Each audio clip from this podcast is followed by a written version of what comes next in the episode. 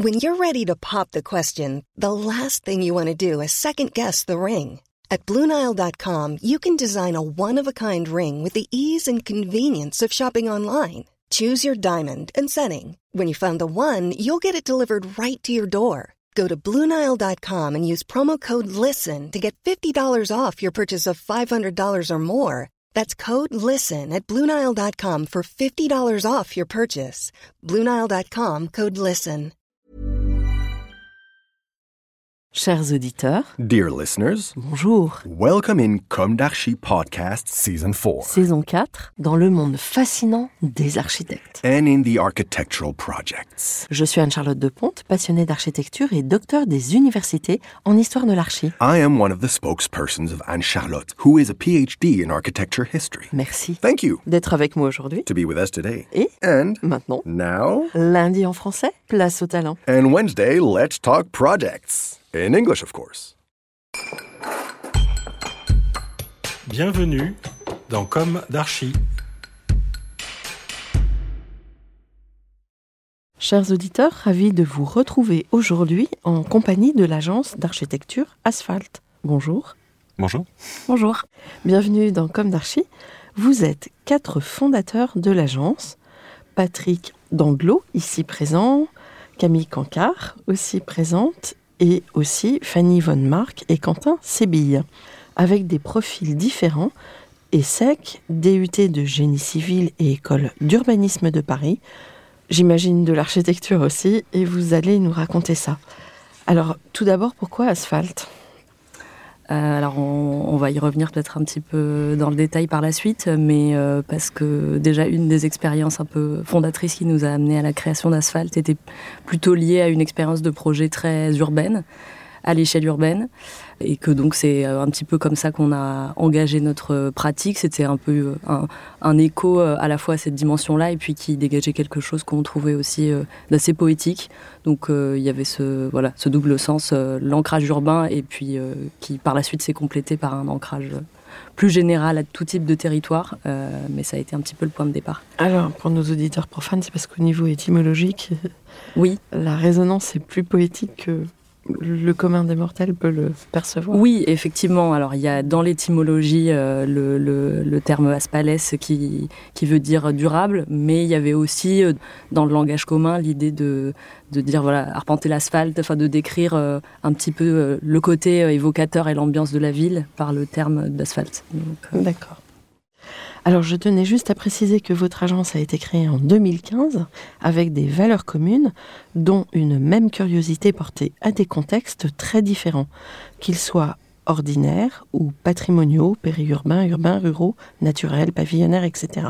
Et ce qui m'a paru intéressant d'emblée dans votre approche, c'est bien sur cette audace, celle de créer une agence sur des valeurs communes et justement votre volonté de vous intéresser à cette architecture de tous les jours au sens large et qu'il faut sobrement rendre désirable aujourd'hui. Alors vous êtes jeune, le monde est à vous et on va commencer par le début. Quel est votre parcours? Quelle a été votre jeunesse? Où s'est ancrée votre envie d'architecture? Quelles ont été vos études? Quand et comment avez-vous commencé votre activité d'architecte? On commence par Camille ou Patrick? Par Camille. Par Camille. Euh, alors donc pour ma part, moi je suis originaire de Bordeaux. Euh, J'ai des parents qui ne sont pas architectes, je n'avais pas de d'architecte euh, autour de moi. Mon père qui a quand même un pied un petit peu là-dedans puisque lui il est ingénieur de formation à l'ESTP. Il a travaillé pour Eiffage toute sa vie. Il est à la retraite maintenant. et c'est assez drôle parce que finalement j'ai appris très tard que lui euh, rêvait d'être architecte, qu'il n'avait pas pu le faire parce que, parce que son père ne voulait pas. Et finalement, c'était pas forcément euh, un sujet dont on parlait beaucoup ensemble d'architecture. On partageait plein, de choses, mais euh, on n'avait pas particulièrement d'échanges sur ce sujet-là. Et c'est plus tard, en fait, particulièrement quand on a commencé euh, Asphalt, que, c'est un sujet qui nous a beaucoup liés et qui nous lie encore beaucoup. En particulier parce qu'en en parallèle de, son travail, il était adjoint sur les sujets d'urbanisme, d'abord au sein de la communauté urbaine de Bordeaux et puis au Bouscat, donc la, commune de banlieue bordelaise dont on est euh, originaire. Et donc finalement, euh, dans notre pratique, on était confrontés à des sujets assez euh, parallèles par des prismes différents, donc c'était d'autant plus intéressant. voilà, après, moi j'ai toujours eu envie de, faire ce métier aussi longtemps que je me souvienne. Alors ça a pris des formes un petit peu différentes. J'ai eu une appréhension de l'architecture plutôt d'un point de vue un peu euh, ludique. Euh, j'ai passé beaucoup de mon temps enfant et en début d'adolescence à, à, je sais pas trop comment on pourrait dire ça, à, fabriquer des, des, trucs, à des petites structures, des constructions, des maquettes, toutes sortes de, choses d'expérimentation, euh, avec euh, l'envie de quand même de faire quelque chose de mes mains qui est restée euh, assez présente à la fois dans mon travail et à côté, d'une façon ou d'une autre. Et puis surtout, ce processus de concevoir quelque chose dans ma tête, d'essayer d'imaginer euh, par quels moyens le réaliser, quels outils, euh, comment, euh, par quelles étapes ça allait passer, de voir la réalisation, ce qui s'était pas passé comme prévu. Tout ce processus-là qui m'animait à ce moment-là et qui m'anime toujours, qui aurait pu se prêter à, plusieurs domaines. Alors j'ai hésité après entre école d'art, de design. voilà, c'était pas extrêmement précis. J'étais dans un lycée plutôt généraliste, assez classique. J'ai fait un parcours profil plutôt scientifique, bac S spécialité maths, donc je pense que j'ai été plutôt orientée vers euh, peut-être le parcours qui semblait le plus euh, scientifique de tout ça, euh, en quelque sorte. Après, j'ai eu le sentiment d'avoir évolué dans un contexte scolaire qui m'a semblé assez strict, voire un peu rigide, enfin, dans lequel j'ai eu du mal à trouver ma place, pas forcément en termes de, de, scolarité, mais plutôt en termes de d'ouverture d'esprit, à des parcours différents. Donc je pense que c'est aussi beaucoup ça que je cherchais en allant en école d'architecture et en allant à Paris. Euh, c'est l'idée d'être confronté à, d'autres façons de penser, euh, à euh, voilà, à une ouverture d'esprit. Et c'est complètement ça que j'ai trouvé, puisque donc après j'ai rejoint l'école de la Villette, qui avait en plus la réputation d'être peut-être un peu plus ouverte que les autres à des profils atypiques. Et donc pour moi, ça a été vraiment libérateur. J'y ai rencontré euh, un esprit de promo que j'ai trouvé euh, très bienveillant et très soudé, une multitude d'enseignements dès les premières années euh, à la carte une place importante accordée aux arts plastiques dans les premières années. Donc voilà, ça a été beaucoup d'expérimentation. J'ai trouvé ça extrêmement stimulant. Et puis à côté de ça, j'ai eu l'occasion de rencontrer des gens qui sont restés des amis très proches, dont ceux qui sont devenus par la suite mes associés, que j'ai rencontrés assez vite au fil de, des cinq années d'études. Et on a donc euh, passé notre diplôme ensemble, tous les quatre, sur un projet commun. Alors on était euh, cinq, avec une cinquième amie à, ce moment-là. Voilà, ce qui, avec le recul, c'est vrai que c'était euh, pas forcément très habituel le fait de proposer un projet à, cinq de, de diplôme. Il n'y avait pas du tout d'ambition à ce moment-là, évidemment, de, de, créer une structure professionnelle ensemble, mais je pense que ça a été vraiment la première étape de quelque chose qui s'est poursuivi après. Euh, voilà, et ensuite, euh, donc, euh, on a passé notre diplôme en 2014. Moi, j'ai rejoint l'agence Thibaut Babled, où j'ai travaillé pendant quasiment trois ans. d'abord en stage, puis en HMO, et puis ensuite en, contrat. voilà, ça a été vraiment une, je pense, la meilleure première expérience professionnelle possible. Euh, une ambiance très chaleureuse, une place euh, accordée à chacun pour trouver son autonomie euh, sur différents sujets, une place accordée au, suivi du projet jusqu'au chantier. Enfin voilà, vraiment une culture de bien construire. Et donc j'ai quitté l'agence en 2017. Entre-temps, on avait créé l'agence Asphalt.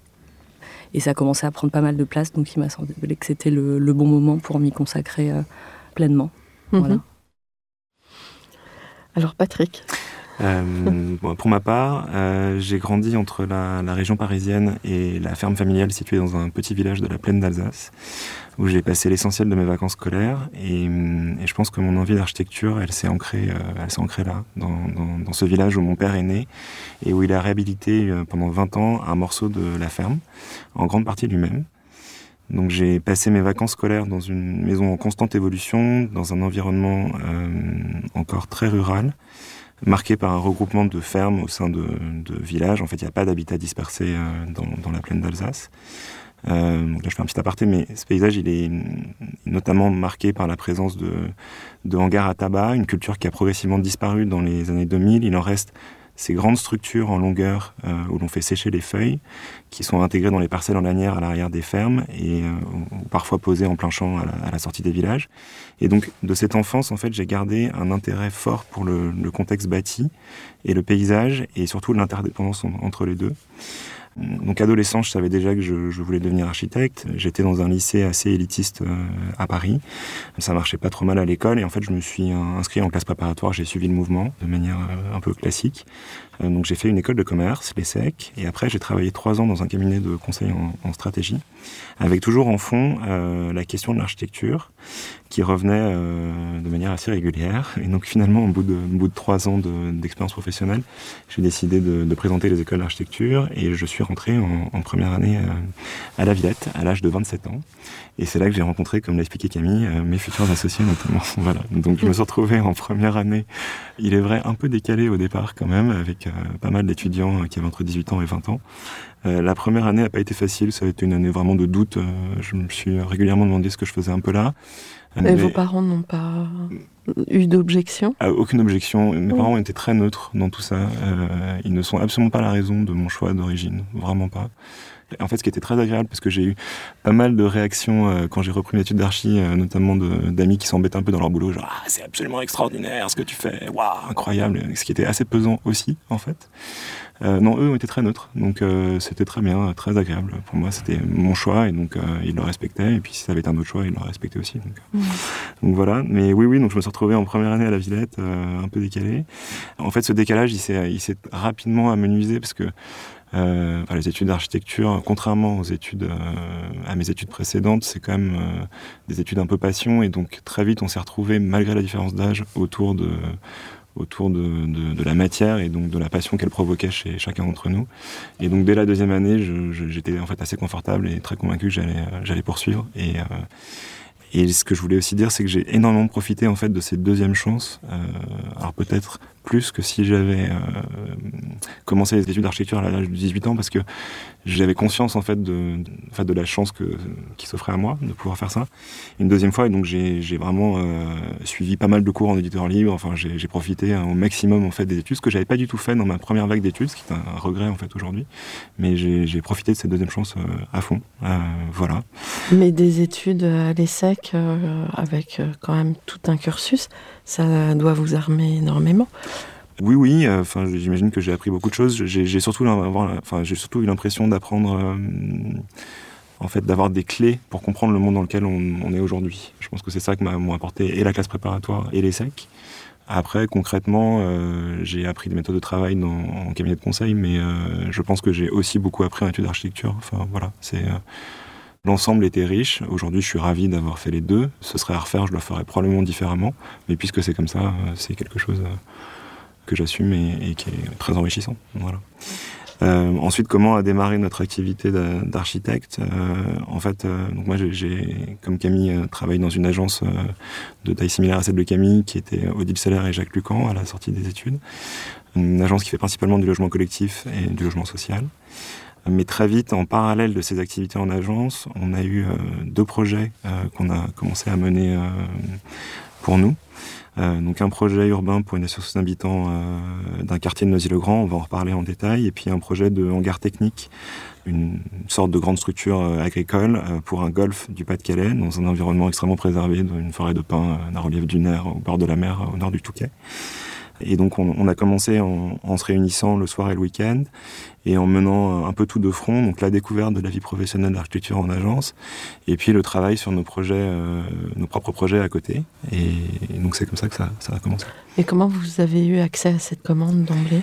Alors le, le, le, projet pour euh, l'association d'habitants d'un quartier de Grand, c'est un de nos professeurs de la Villette qui nous a indiqué la demande de la part de l'association et qui nous a permis de les rencontrer.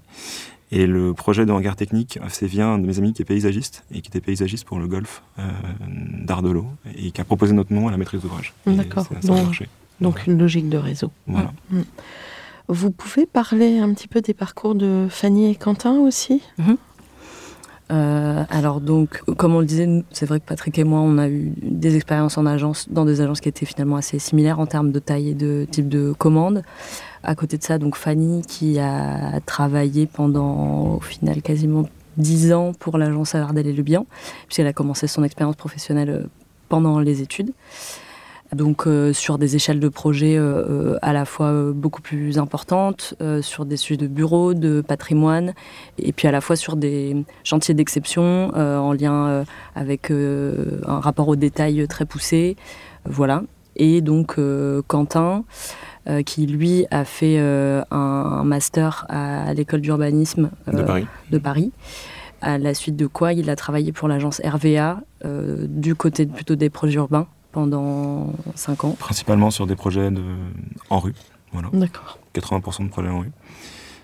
Et donc aujourd'hui, c'est vrai qu'il apporte cette dimension à l'agence. Euh, qui, alors c'est une dimension qu'on partage. On est tous euh, convaincus de, de, travailler à cette échelle-là. Euh, mais c'est vrai que c'est une compétence qui, qui développe à l'agence aujourd'hui. Et peut-être ce qu'on peut dire, c'est que le, le choix qu'on a fait, c'était de de passe. on a monté l'agence en 2016 à quatre associés dès le début, mais en sachant qu'on ne serait pas à plein temps euh, tous les quatre en même temps. Donc ça a été assez progressif. Voilà, d'abord euh, Patrick assez rapidement après moi, et puis ensuite Fanny et puis Quentin. Euh, voilà, c'était un, choix et je pense que ça, avec du recul, c'est tout à fait cohérent avec la construction progressive de l'agence. Et aujourd'hui, à tous les quatre, vous arrivez à en vivre? Oui, oui, oui. Après, ça reste encore le début, mais en tout cas, c'est vrai que Là déjà, on a eu euh, la possibilité de réunir aussi une équipe et donc de pouvoir euh, arriver à gérer euh, l'équilibre, le rythme de travail et la charge de façon un peu plus équilibrée. Donc c'est vrai que déjà au-delà du côté économique, les premières années en termes de gestion et de charge de travail, c'était quand même compliqué. Au début, donc on a été deux à plein temps pendant un petit moment et donc là, le fait d'être quatre et d'avoir pu réunir une agence et effectivement de commencer à avoir euh, un volume de projet euh, qui a atteint euh, un début de stabilité. Après, voilà, on n'est pas à l'abri que ça évolue, mais, mais en tout cas, oui, ça, ça nous permet d'avoir trouvé quand même déjà un début d'équilibre. Mmh. Vous êtes une petite dizaine? On a quatre salariés et on est quatre. Donc, voilà, mmh. Mmh. Votre agence est située à Paris? Oui. Hein? Oui. Je, je, me souviens. Dans le 20e. Oui, dans le 20e. D'accord. Comme beaucoup d'agences d'architecture aujourd'hui. bah oui. Une vraie caricature. Et euh, vous développez euh, plutôt commande publique ou les deux ou... Euh, les deux. C'est vrai que là, on a un certain nombre de projets qui, qui sont plutôt liés à des projets de promoteurs et donc qui au fil de enfin voilà qui amène un, projet parfois on amène un autre. Après la commande publique nous c'était quelque chose qui était important pour nous qu'on a essayé de développer depuis le début. On fait beaucoup de candidatures. On a eu un, premier euh, petit projet d'équipement pour la ville de, de Rony en ossature-bois et on essaye de continuer à, faire des candidatures pour la commande publique alors créer euh, quasiment d'emblée une agence, c'est quand même, euh, je le disais en introduction, audacieux. Et c'est ce que je trouve intéressant. Ça fait quasiment sept ans, l'âge de raison. Alors, l'une de mes questions récurrentes dans Comme d'Archie est est-ce qu'aujourd'hui vous avez le sentiment d'avoir accompli ce que vous imaginiez à la sortie de l'école? Vous avez quasiment déjà répondu. Mais... Euh, bah, alors, pour ma part, j'ai un peu réfléchi et je pense que de mon côté, c'est vrai qu'en sortant de, l'école, moi j'avais, euh, je pense, une vision et un modèle de l'architecte qui était euh, en quelque sorte un peu de l'ordre de l'archétype qui était lié au modèle qui nous avait été enseigné à l'école, qui était aussi lié peut-être à, une autre génération de professeurs. et finalement, l'idée que l'architecte, c'était euh, bah, déjà plutôt un homme très charismatique, euh, qui a euh, un rôle très vaste entre l'homme politique, l'artiste, l'érudit, l'ingénieur, qui a une connaissance du patrimoine et de l'histoire complètement exhaustive, et que finalement l'architecture c'était une vocation, que c'était un combat, qu'il fallait se dédier corps et âme à ça. Et donc j'ai engagé ma vie professionnelle un peu dans cet esprit-là, sachant que moi j'avais un côté à la fois dans ma scolarité et dans mes études un peu le syndrome de la bonne élève, euh, de vouloir euh, tout faire euh, comme il fallait. et donc, je pense que cette impression-là, elle était aussi alimentée par des retours de nos professeurs et d'architectes qui, quand on leur a dit qu'on souhaitait monter notre structure, nous ont dit mais il faut que vous y réfléchissiez à deux fois, c'est un métier qui va vous bouffer, vous n'allez pas avoir de vie à côté. Donc bon, moi je, me suis dit bon bah voilà, c'est un petit peu une fatalité, il va falloir souffrir pendant je sais pas 10-15 ans pour peut-être espérer arriver au bout d'un énorme travail, à pouvoir euh, peut-être se reposer sur le travail accompli. Et, voilà. Et finalement, euh, je pense qu'après quelques années, euh, je me suis rendu compte que bah, déjà, c'était pas quelque chose de viable pour moi.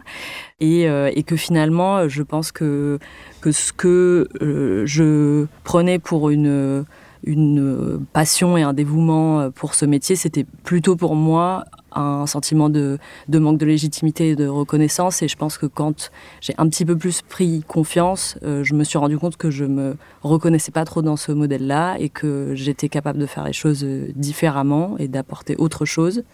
Et donc de euh, prendre un peu plus de distance par rapport à ce, à ce métier et de le faire dans les conditions que je voulais et pas avoir forcément besoin de de viser euh, l'échéance à, très long terme d'un objectif qui était finalement euh, inatteignable, mais de m'interroger sur comment euh, faire en sorte que les conditions soient en place dès maintenant pour que ça me convienne.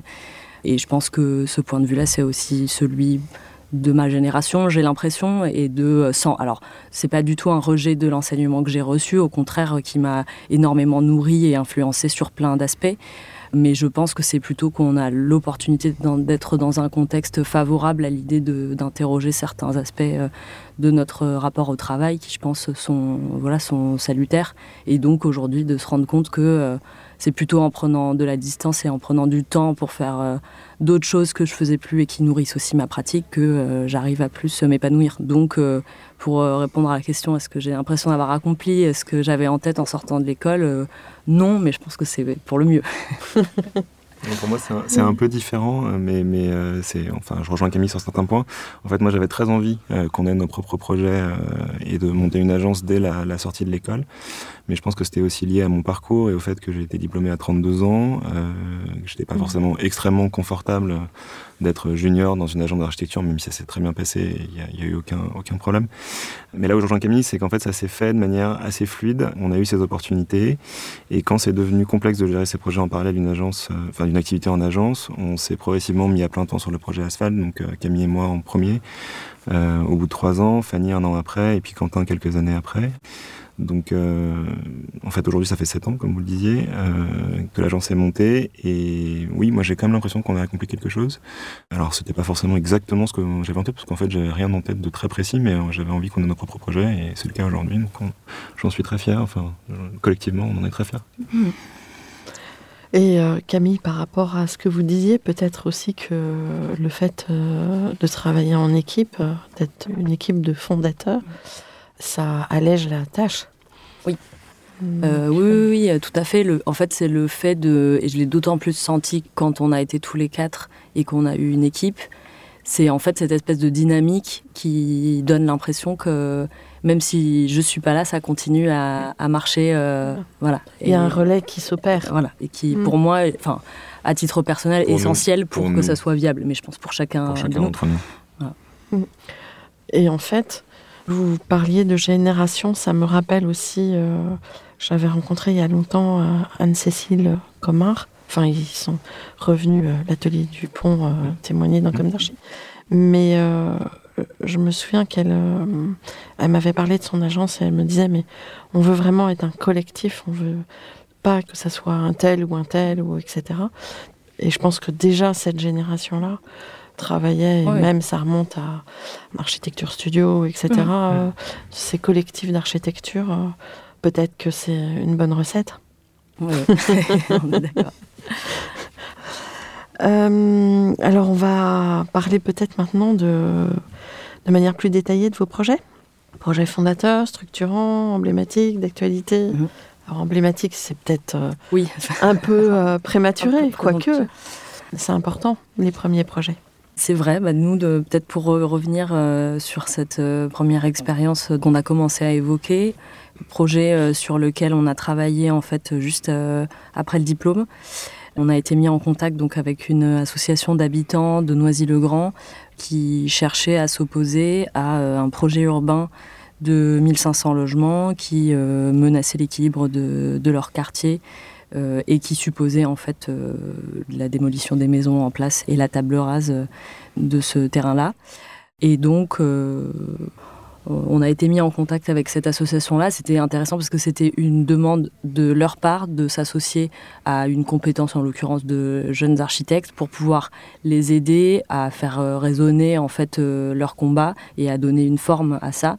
Et ce qui est d'autant plus intéressant, c'est que bah, c'est une association de riverains qui n'était pas du tout naturellement formée sur ces questions-là, mais qui avait cherché au fil des années à vraiment acquérir les outils, apprendre des notions pour pouvoir euh, voilà, structurer leur, euh, leur, euh, leur combat. donc nous, ça a été surtout un travail d'échange, de, renouer le lien, de communication, parce qu'ils avaient l'impression d'avoir été vraiment mis de côté dans cette démarche-là, tout en sachant que c'est sur une zone très peu dense, euh, dans un quartier qui est stratégique. Ils avaient complètement conscience que la densification était inévitable et qu'il euh, fallait construire de logements dans cette zone-là. Mais euh, la question, c'était comment le faire et comment arriver à ce qu'ils soient inclus dans cette démarche. Et au-delà de ça, pour eux, c'était pas seulement le but de défendre leurs intérêts personnels et, euh, le, fait de demander à, rester euh, dans ce quartier où il y avait une vie de voisinage assez forte, euh, mais en plus de ça, parce qu'ils avaient le sentiment que ce projet-là, dans la proposition qui avait été faite à ce moment-là, était pas souhaitable et était pas qu'il y avait que 1500 logements pour ce quartier c'était trop et que voilà il y avait quelque chose d'autre à faire. Donc nous on a travaillé pendant plus de deux ans avec eux, à faire des workshops, euh, des, échanges qui nous ont permis de mettre en place euh, une proposition alternative amendée du projet de base qui permettait de, proposer à la ville un amendement du projet euh, où, les conditions étaient réunies pour que les habitants soient d'accord avec ce projet-là. Donc pour nous, c'était une démarche assez particulière, pas forcément évidente et confortable voilà, d'aller faire cette proposition-là en, sortant de l'école et bon, donc on a présenté euh, cette proposition de projet à, à, la ville et puis à l'équipe euh, d'urbanistes paysagistes, euh, voilà, qui nous ont écoutés, qui ont reconnu l'intérêt de la démarche, d'autant plus qu'ils étaient déjà quand même, ils avaient des échos de l'association qui était déjà assez présente dans le, dans le débat.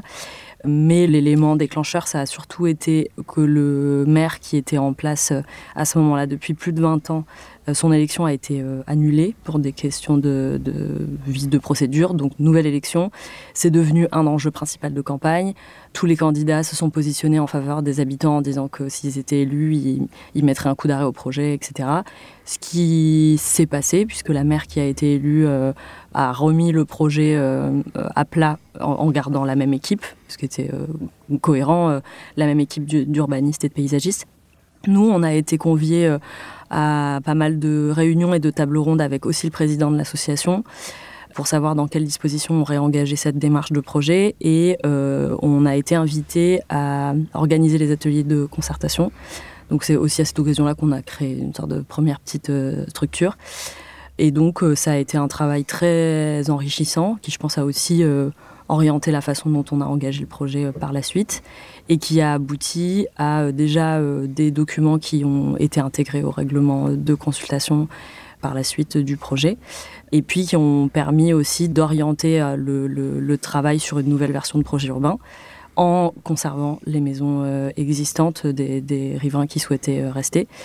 Et finalement, le nouveau projet a été présenté en réunion publique aux habitants et a été très très bien reçu en fait par les habitants qui euh, se battait pour ce sujet-là depuis 2004. Euh, et là, la réunion publique, c'était en 2017. Donc euh, voilà, c'était une très longue histoire. Et donc c'était vraiment un soulagement pour eux. nous, on était très heureux. Et en plus, c'était une sorte de cas d'école, le fait que démarche à l'initiative des habitants, qu'ils arrivent à se structurer pour arriver à quand même s'intégrer dans ce mécanisme complexe de création de projets urbains et en fait, nous, c'est vrai qu'on voit en regardant les plans successifs que le fait de, réintégrer les maisons existantes, euh, ça a engagé une démarche qui rend le projet euh, beaucoup plus contextuel, moins générique et qui, fait sens en fait.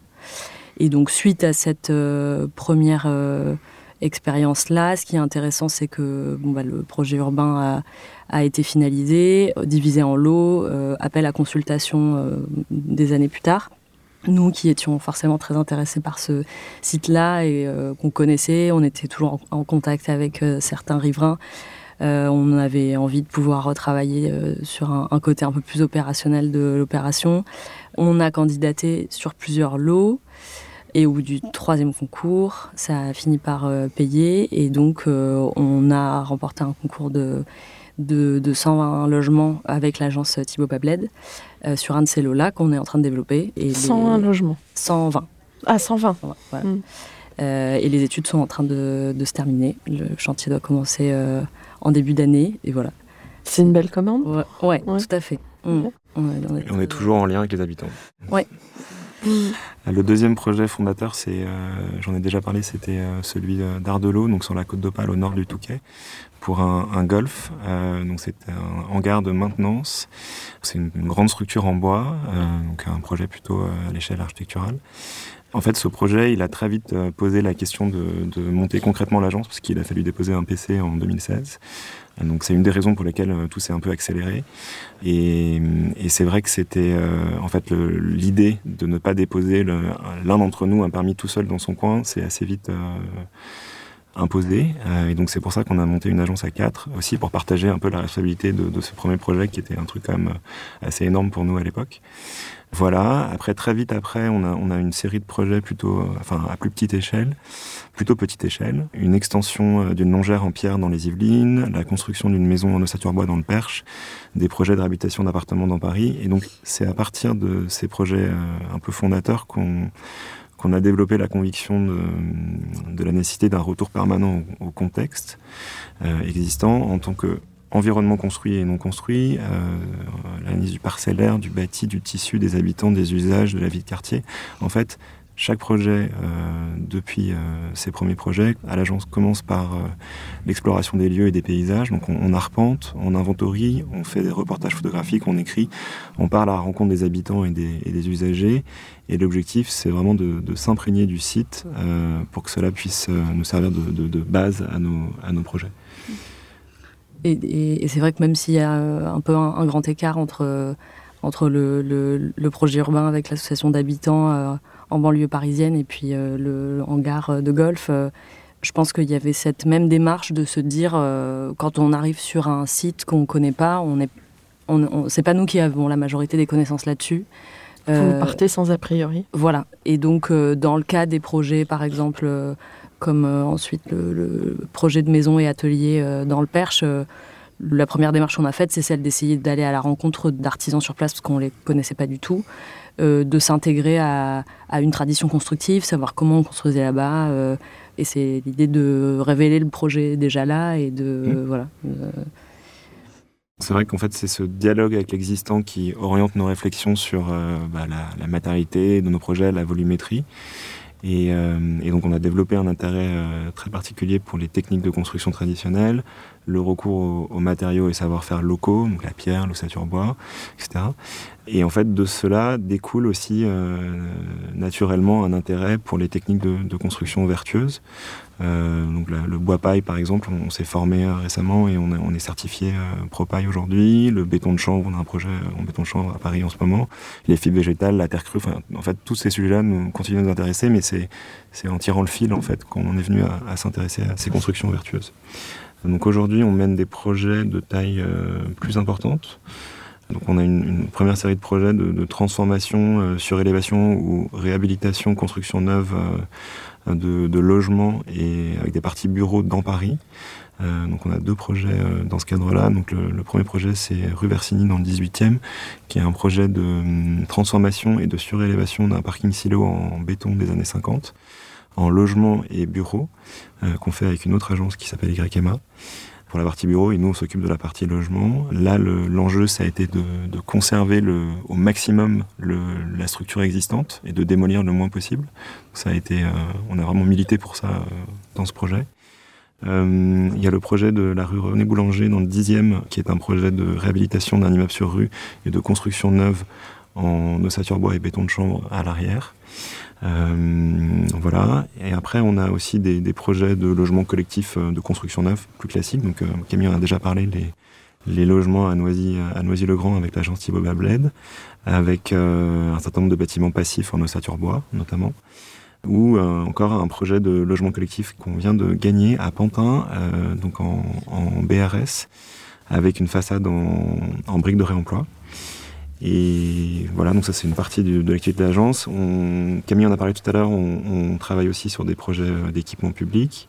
On a eu un premier, un premier projet qu'on a livré l'année dernière d'un centre technique pour la ville de Rony-sous-Bois, en ossature-bois.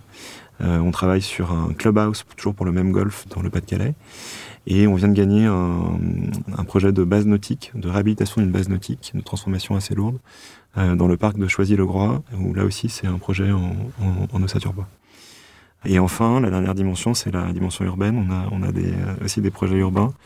On a un premier projet pour la, la CEMAPA dans le 13e arrondissement avec un, gros enjeu de, couture urbaine et de mise en valeur du caractère paysager du site. Il y a aussi un, gros enjeu là-dessus sur ce site de démolition-reconstruction et on milite là encore pour ne pas tout détruire.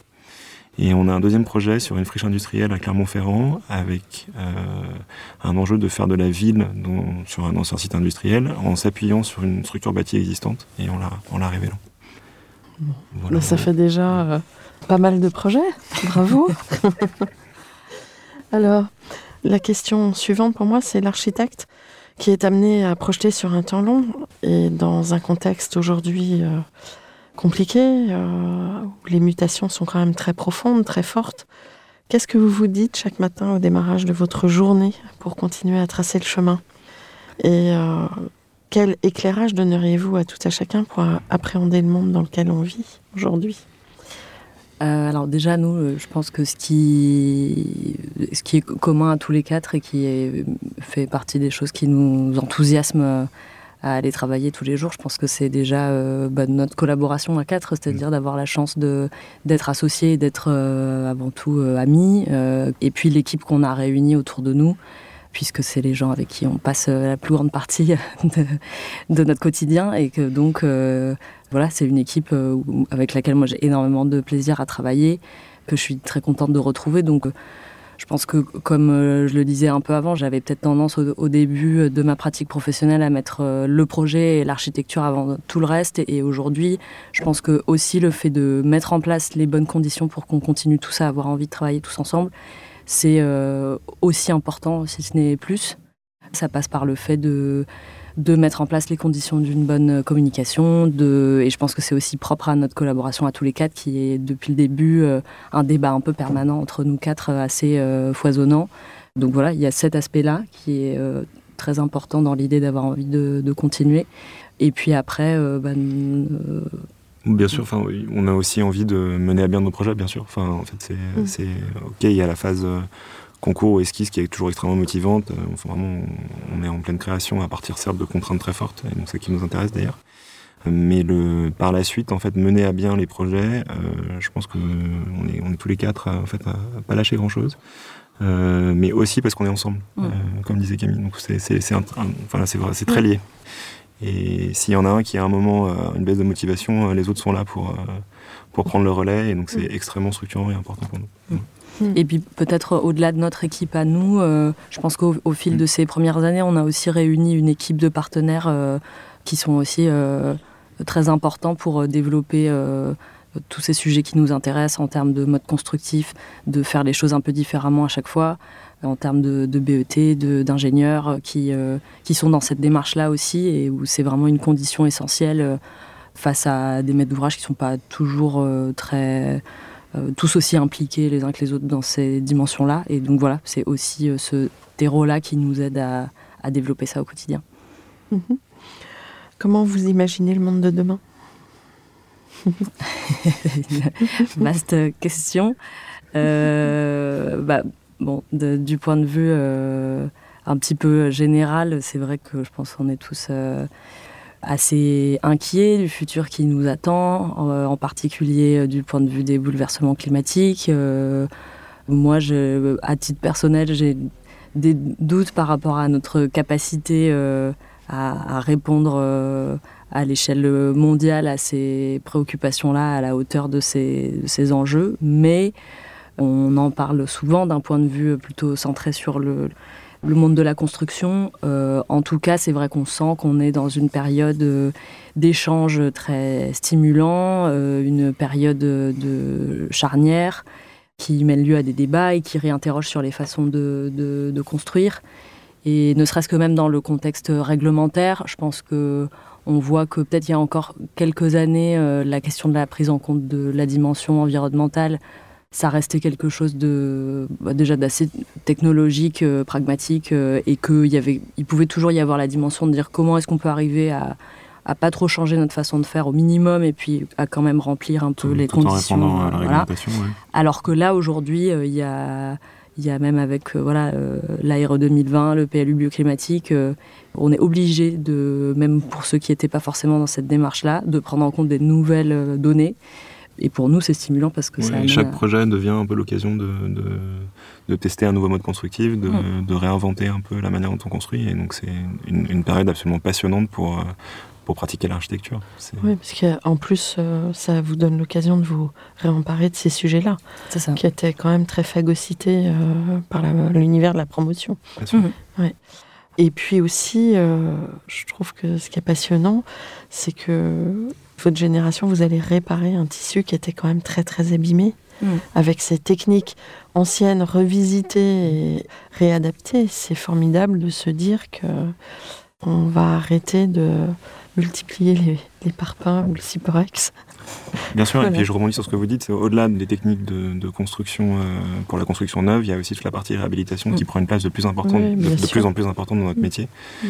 et qui va en prendre encore plus demain en fait. Euh, donc, euh, et, puis, si on prend par exemple la question du PLU bioclimatique, il y a aussi la notion de, densification, de densité, de qu'est-ce que la densité, comment on fait les choses autrement à ce niveau-là, même en termes d'intervention urbaine en fait.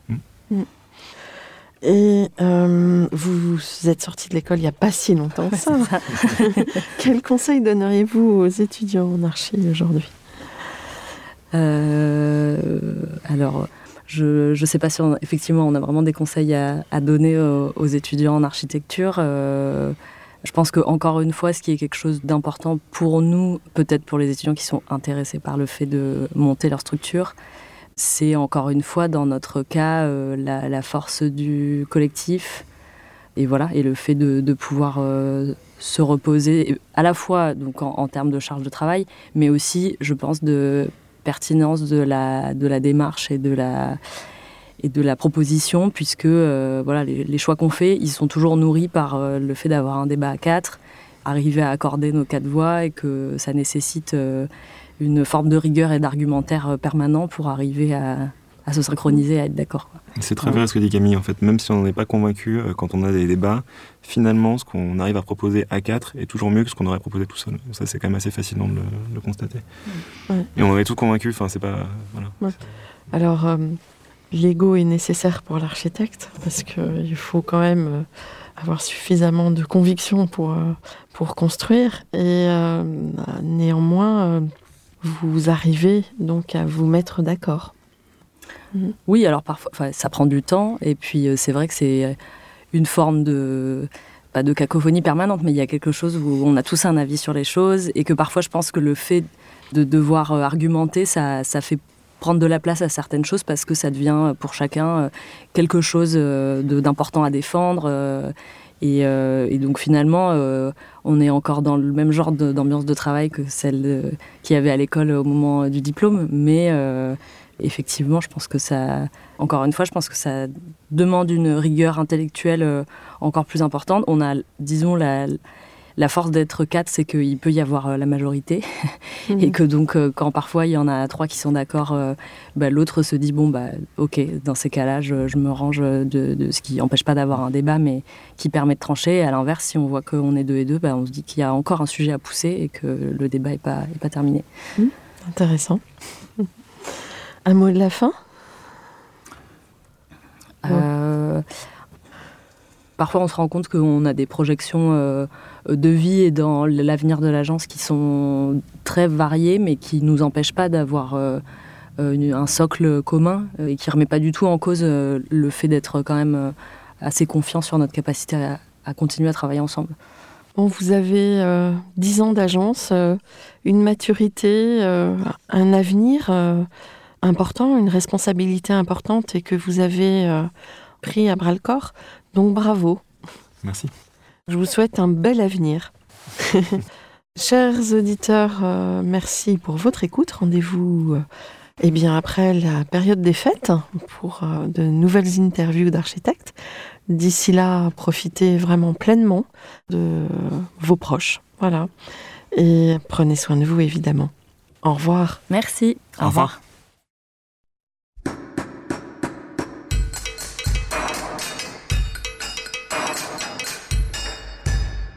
Chers auditeurs, merci pour votre écoute. Merci à Julien Rebourg, réalisateur, qui nous accompagne sur la partie son.